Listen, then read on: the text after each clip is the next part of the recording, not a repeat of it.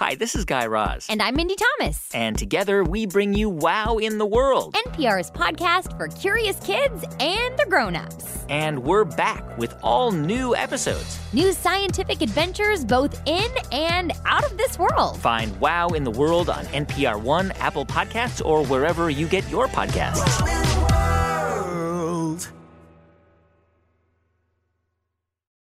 La venganza es un plato que se come frío. ¿Me explico? O sea que tiene que estar muy paciente, sereno, no en la calentura, y en algún momento iba a tomar revancha. Este es Víctor Basterra, argentino de 69 años. La venganza, esa venganza fría a la que se refiere, llegaría en 1984 y sacudiría a todo el país. Pero su historia comienza mucho antes, a finales de los 70, cuando Víctor fue secuestrado por el gobierno militar y un día, siendo prisionero, le dieron la opción de escoger. Me llevan abajo y había un tipo que me dice, ¿trabajas o te morís? Y Víctor escogió trabajar. Bienvenidos a Radio Ambulante desde NPR. Soy Daniel Alarcón. Hoy el fotógrafo, la historia de un secuestro, un trabajo inesperado y un sobreviviente. Una advertencia a nuestros oyentes. Esta historia incluye descripciones, a veces gráficas, de tortura. Nuestras productoras son Clara Ibarra y Alexandra Hall. Aquí, Clara. Es 1979 y en la oscuridad de un altillo, en el centro de Buenos Aires, Víctor Basterra, de 34 años, encapuchado, golpeado, está siendo torturado. Con eh, descargas eléctricas que acá se le llama la picana eléctrica o la máquina. Casi me matan. Esa es la realidad, porque yo tuve dos paros cardíacos ahí, en esas sesiones extensísimas de tortura. Era la época de la Guerra Fría. El general Jorge Rafael Videla era el presidente de una dictadura militar que pretendía aniquilar todo tipo de disidencia política en la Argentina. Años de militancia en una unidad básica del peronismo y su trabajo como activista gremial hicieron que Víctor fuera el candidato perfecto para que miembros de la Armada, de la Prefectura, de la Policía Federal y del Servicio Penitenciario Federal lo torturaran, uno detrás de otro. Porque los tipos se cansaban de dar, entonces se iban, venía el otro equipo. Decían, nosotros tenemos todo el tiempo del mundo. Uh, lo que nos va a venir de cuenta de luz, decían con este hijo de puta.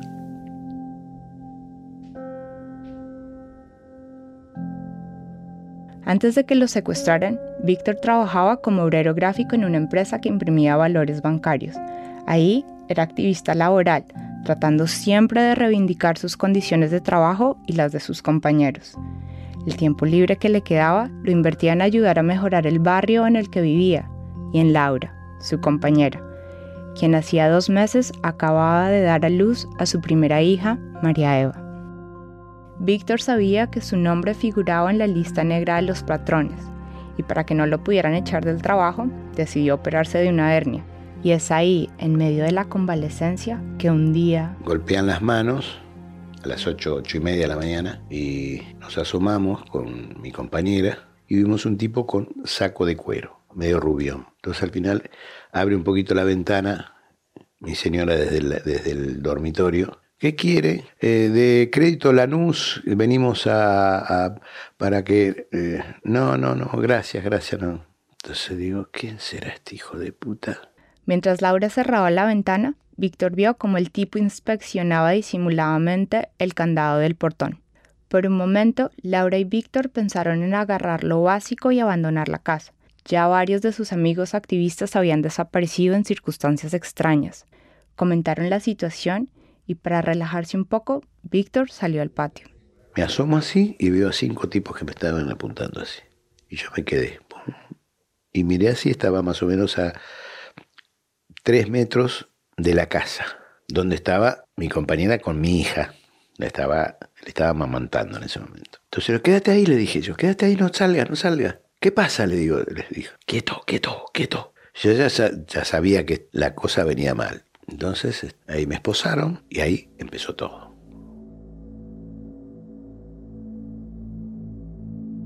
Los tipos le ordenaron a Laura que se cambiara y que alistara al Moisés y otras cosas para la bebé. La subieron a un carro y se las llevaron. A Víctor lo golpearon durante un buen rato y después le pusieron una de sus pijamas y lo montaron a otro carro. En la mitad del trayecto hicieron una parada en una calle desierta para encapucharlo y ponerlo en el piso del asiento trasero. Su destino, más tarde se enteraría Víctor, iba a ser la Escuela de Mecánica de la Armada, más conocida como la ESMA. Yo tropiezo en un escalón e inmediatamente escucho a alguien al lado y dice, este va a la huevera. La llamada huevera era una de las principales salas de tortura de la ESMA, un cuarto hermético cuyas paredes estaban cubiertas con cajas de huevo para ahogar los gritos. Allí fue donde empezó la tortura y donde Víctor sufrió los dos paros cardíacos que casi lo matan. Te amarraban las, los tobillos y las muñecas con ligaduras a los extremos de la cama, la cama de hierro, sobre una colchoneta, y, te ponían un cable de un dedo del pie a la cama de hierro. Vos sentís que todo el cuerpo se te, se te arquea, vos te arqueases, la musculatura reacciona independientemente de tu cerebro. A Víctor le hacían todo tipo de preguntas, que dónde estaba la plata, que si conocía ciertos lugares, que cuándo iba a ser la próxima cita. Y te preguntan sobre cualquiera. A mí, por ejemplo, me preguntaban sobre un tal Petrus. Me dieron mucha máquina de Petrus. Petrus, ¿dónde está Petrus? ¿Quién es Petrus? ¿Dónde está Petrus? Y yo ni idea. Al tal Petrus, Víctor lo vino a conocer casi un año después, ya dentro de la ESMA. Y después me enteré quién era, que no tenía nada que ver con, con mi organización, tenía con otra organización y aunque los militares hicieron todo lo posible por arrancar la información a punta de picana eléctrica, Víctor resistió. No fue fácil. Eh, la incertidumbre, no saber qué, coño va a pasar, este, uno le produce mucha, mucha inquietud. Y bueno, además este, uno se siente, no sabe lo que pasa en, eh, en su cuerpo ni en su mente casi. Pero uno trata de mantener la, la calma, de no entrar en la desesperación. Eso es lo principal porque es lo que quieren ellos.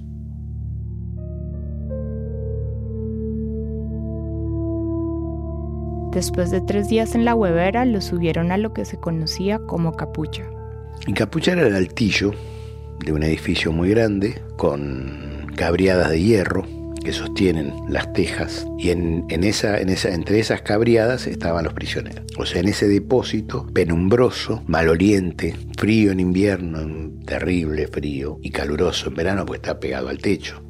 En capucha, como su nombre sugiere, había muchos prisioneros encapuchados, todos separados por unas vigas de madera y obligados a tener la cabeza siempre hacia el pasillo, en dirección a la bota del guardia. Ahí estuvo tres días, agotado física y mentalmente, hasta que lo bajan de nuevo a la huevera.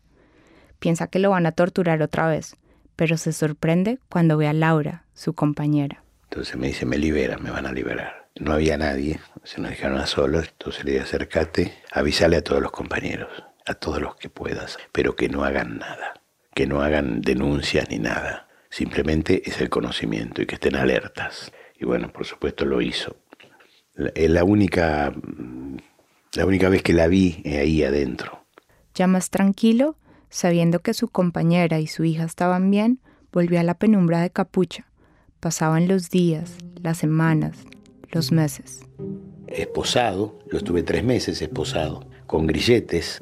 Uno estaba tirado en un piso, en sobre una colchoneta roñosa, siempre con la misma ropa, bañándose cuando a los tipos se les ocurría, sentíamos sonidos, sentíamos sonidos de, tren, sentíamos aviones que pasaban cerca. Y de vez en cuando sentíamos las aclamaciones de, la de una cancha. Que era la cancha de River que estaba cerca. Entonces escuchaban voces de chicos. Yo decía, la vida. Ahí está la vida, la puta que lo parió. Nosotros acá. Entonces buscaba algo que me, sirviera para alegrar mínimamente la vida. Yo veía un rayito de sol que se, se deslizaba sobre una chimenea que había ahí. Y yo veía ese rayito de sol y veía todo el sol. O escuchaba un, un, un zorzal, un pájaro, a la mañana, tempranito, a las 4 o 5 de la mañana, que empezaba. Y lo escuchaba con alegría. Era hermoso. Y es un canto de lo más rutinario, pero a mí me encantaba. Es un hermoso recuerdo, digamos, de, una época oscura. Desde agosto del 79 hasta enero del 80, Víctor estuvo ahí, en capucha, sin nada que hacer, hasta que un día... Me llevan abajo y había un tipo que me dice, ¿trabajas o te morís? Y bueno, trabajé. El trabajo de Víctor y de algunos de sus compañeros consistía en crear documentos falsos, es decir, utilizaban datos de gente real, pero con nuevas fotos. Los militares usaban estos nuevos documentos para blanquear coches robados, para legalizar el traspaso ficticio de propiedades y para hacer muchas otras cosas ilegales. Donde se hacía en la Escuela Mecánica de la Armada. ¿Quiénes lo hacían? Los prisioneros. Los prisioneros que como mano de obra esclava realizaban ese trabajo. Yo fui esclavo justamente haciendo esa tarea. Pero además, eh, la persona que se dedicaba a esas cosas tenía que manejar los elementos no solamente de impresión, sino de fotografía. Y yo ahí me hice fotógrafo. Víctor entonces fotografiaba a un militar, cortaba el negativo, lo revelaba, lo secaba y luego hacía las copias para todos los documentos que necesitaban. O sea, el tipo de tenía cédula de identidad, documento nacional de identidad, registro de conductor, credencial policial. El tipo necesitaba cuatro documentos. Para Víctor, el solo hecho de trabajar, de salir diariamente de capucha, fue un cambio importante, pues ya no estaba echado todo el día en una colchoneta encapuchado y esposado. Ahora tenía a mi disposición un laboratorio gigantesco donde yo me encerraba para aislarme de lo que pasaba afuera. Afuera del laboratorio, no te olvides, eran salas de tortura.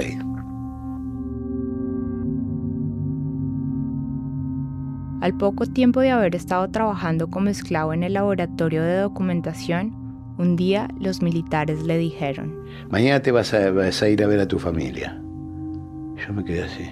Sí, vas a ir a ver a tu familia. Así que Víctor no podía creer lo que oía, pero sí, al día siguiente lo llevaron a la casa de la hermana de Laura, donde después de casi seis meses pudo ver por primera vez a su mamá, a Laura y a su hija María Eva. Para protegerlas, Víctor tuvo que mentir y decir que todo estaba bien dentro de la ESMA. Uno de sus captores estuvo presente durante casi toda la visita, aunque permitió que Laura y Víctor tuvieran un momento solos en otra habitación. Y bueno, en, la casa de la hermana, ese 17 de enero de 1980, es, este, es donde eh, queda embarazada Laura. Nueve meses después nacería la segunda hija de Víctor y Laura. Le puso Soledad, porque ella vivió eh, esos tiempos con una terrible angustia por la soledad que tenía, la ausencia. El tiempo siguió pasando y muchos de los compañeros que trabajaban con él en el laboratorio de falsificación poco a poco fueron liberados, otros fueron asesinados. Víctor por su parte resultó ser un tipo útil para los militares, hacía bien su trabajo y no representaba ningún peligro, siempre aislado en el cuarto oscuro. Si yo hubiera tenido otra característica, podrían haber sospechado algo. Pero no, si pensaban de que yo era medio boludo, yo medio simulé eso, que era un buen técnico, pero no, no, no razonaba bien. Y sin embargo... La venganza es la hija del silencio. La venganza es un plato que se come frío. ¿Me explico? O sea que tiene que estar muy paciente, sereno, no en la calentura, y en algún momento iba a tomar revancha. Una pausa y volvemos. Este podcast de NPR y el siguiente mensaje son patrocinados por Sleep Number. Sleep Number te ofrece opciones para ajustar tu cama a un gran precio. Sus camas nuevas son tan inteligentes que sienten cada uno de tus movimientos y se ajustan de manera automática para que puedas dormir cómodo durante toda la noche. Averigua por qué el 91% de los que usan Sleep Number lo recomiendan. Puedes encontrar estos productos en una de las 550 tiendas de Sleep Number en Estados Unidos. Visita sleepnumber.com para encontrar una tienda cerca de ti y asegúrate de decirles que escuchas Radio Ambulante documentary filmmakers shoot hundreds of hours of footage, and on the document, we mine great stories from that footage. It's kind of like radio and documentaries had a baby, an inspiring and very insightful little baby. Check it out at kcrw.com slash the document or wherever you get your podcasts. Ya entonces, desde su cuarto oscuro en la ESMA, Víctor estaba empezando a planear su venganza. Clara nos sigue contando.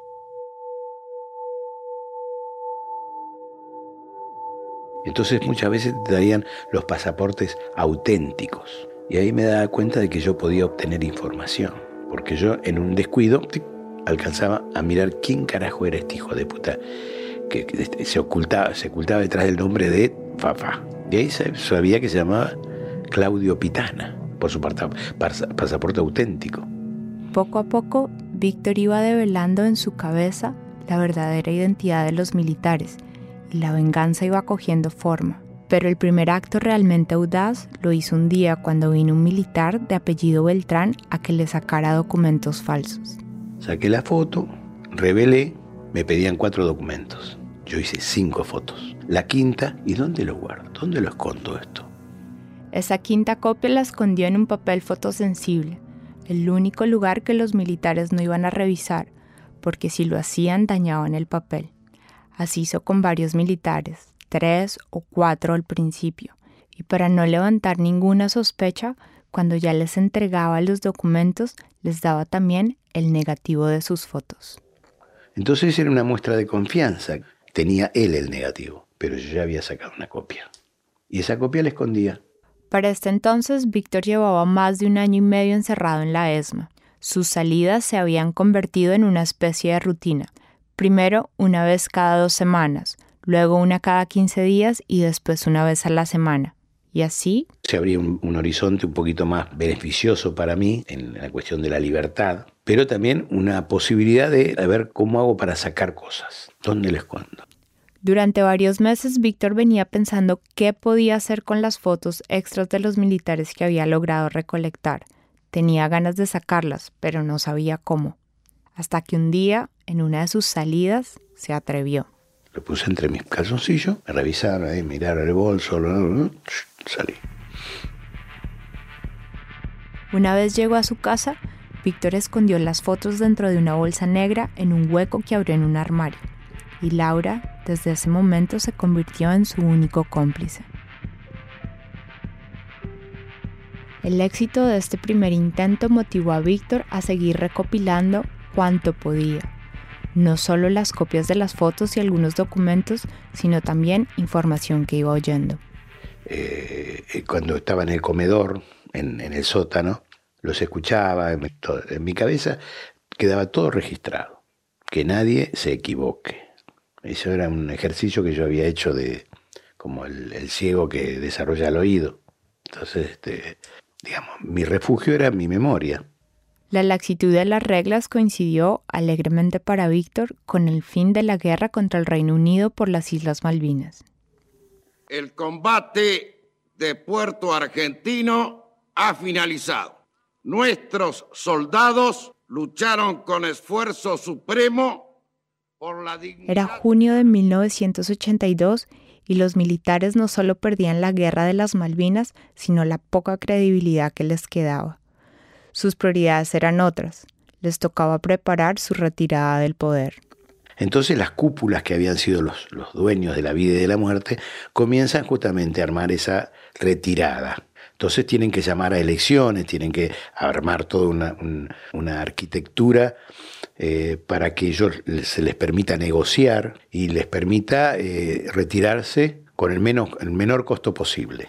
En abril de 1983, el último presidente militar que tuvo la dictadura, Reinaldo Vignone, da una orden que destruyan todos los materiales que tengan, todo lo que pueda comprometerlos para que haya pacificación, que destruyan todos los legajos de, de la gente que era buscada, con, como todo lo, producido en los lugares donde este, han sido cuestionados. Todo el material que iba a ser eliminado comienza a ser juntado en la ESMA.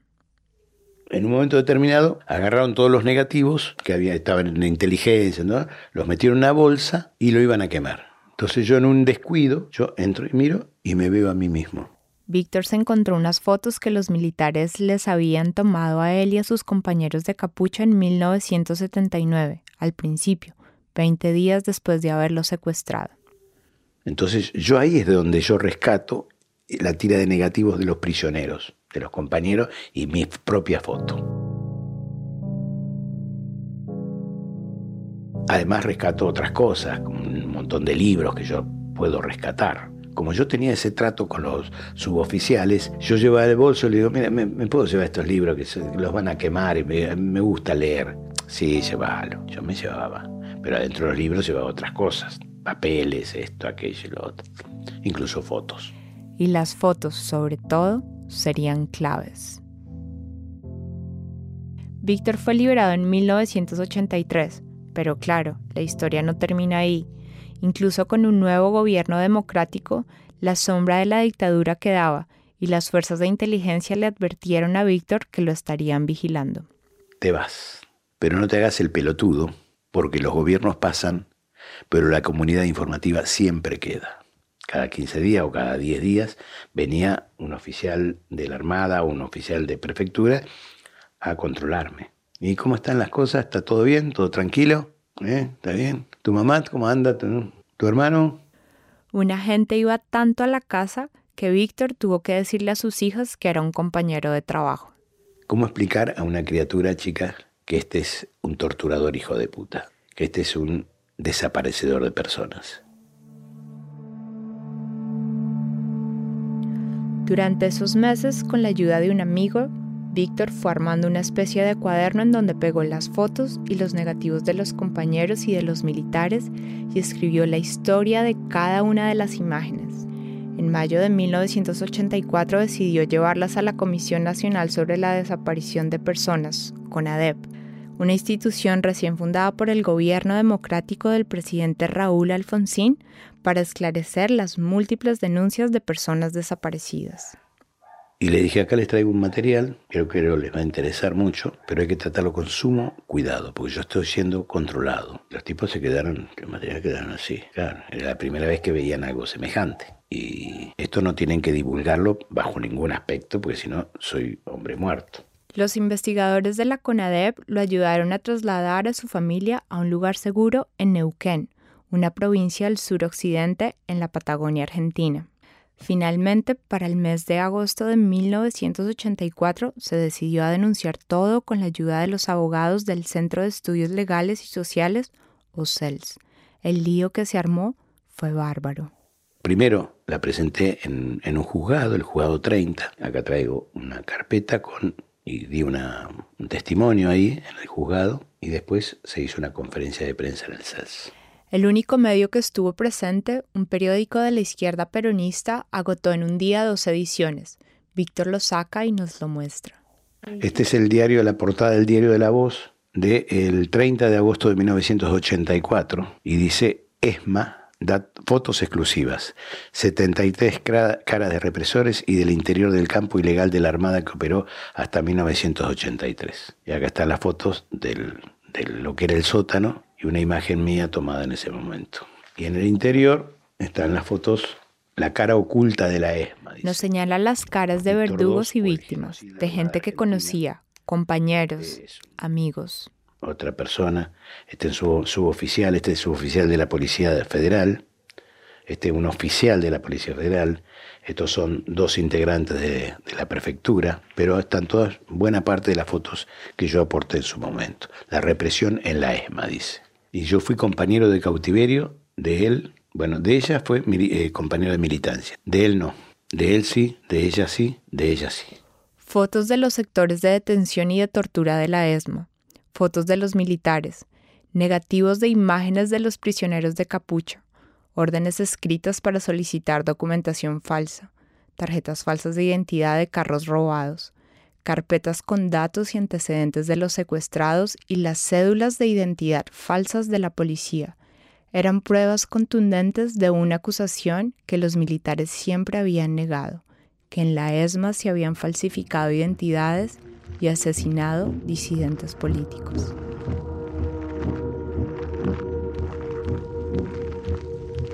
Las tres fotos color que hay eh, en esta hoja eh, que fueron sacadas por mí en las instalaciones eh, una noche eh, del sector 4. Eh, aquí hay una puerta en la primera foto donde está la huevera. Ahí era la huevera. Este es Víctor en 1985 declarando en el juicio contra las juntas militares que gobernaron su país por más de una década. Los archivos de Víctor, esos documentos y las fotos que logró rescatar de la ESMA sirvieron para comprobar algunos de los crímenes más nefastos de la dictadura argentina. Se calcula que casi 5.000 argentinos pasaron por la ESMA, torturados, y que al menos 4.000 murieron en esas instalaciones. Delante del tribunal, Víctor, un fotógrafo occidental, pudo recordar algunos de ellos. Estas eh, fotografías corresponde a una chica llamada Nora, Elsa Martínez y Enrique Ardetti. Cookie y Antiojito son de apellido Barros. Graciela Alberti y esto es eh, eh, Pablo Lepíscopo. El de abajo es... Eh, Hay más, claro, muchísimos más. La búsqueda de justicia en la Argentina continúa hasta el día de hoy. De los 54 militares que siguen siendo procesados, al menos 18 aparecen retratados en las fotos de Víctor Basterra. Clara Ibarra trabaja en Democracy Now! y vive en Nueva York. Alexandra Hall es reportera con la Wisconsin Public Radio y con el Wisconsin Center for Investigative Journalism. Esta historia fue editada por Camila Segura y por mí y mezclada entre los dos, con ayuda de Andrés Aspiri. El resto del equipo de Radio incluye a Jorge Caraballo, Barbara Sawhill, Ryan Swiker, Luis Treyes, David Trujillo, Elsa Liliana Ulloa, Luis Fernando Vargas y Silvia Viñas. Maitik Avirama es nuestra pasante editorial y Andrea Betanzos es la coordinadora de programas. Carolina Guerrero es la CEO. Radio se produce y se mezcla en el programa Hindenburg Pro. Conoce más sobre Radio y sobre esta historia en nuestra página web, radioambulante.org. Radio cuenta las historias de América Latina. Soy Daniel Alarcón. Gracias por escuchar.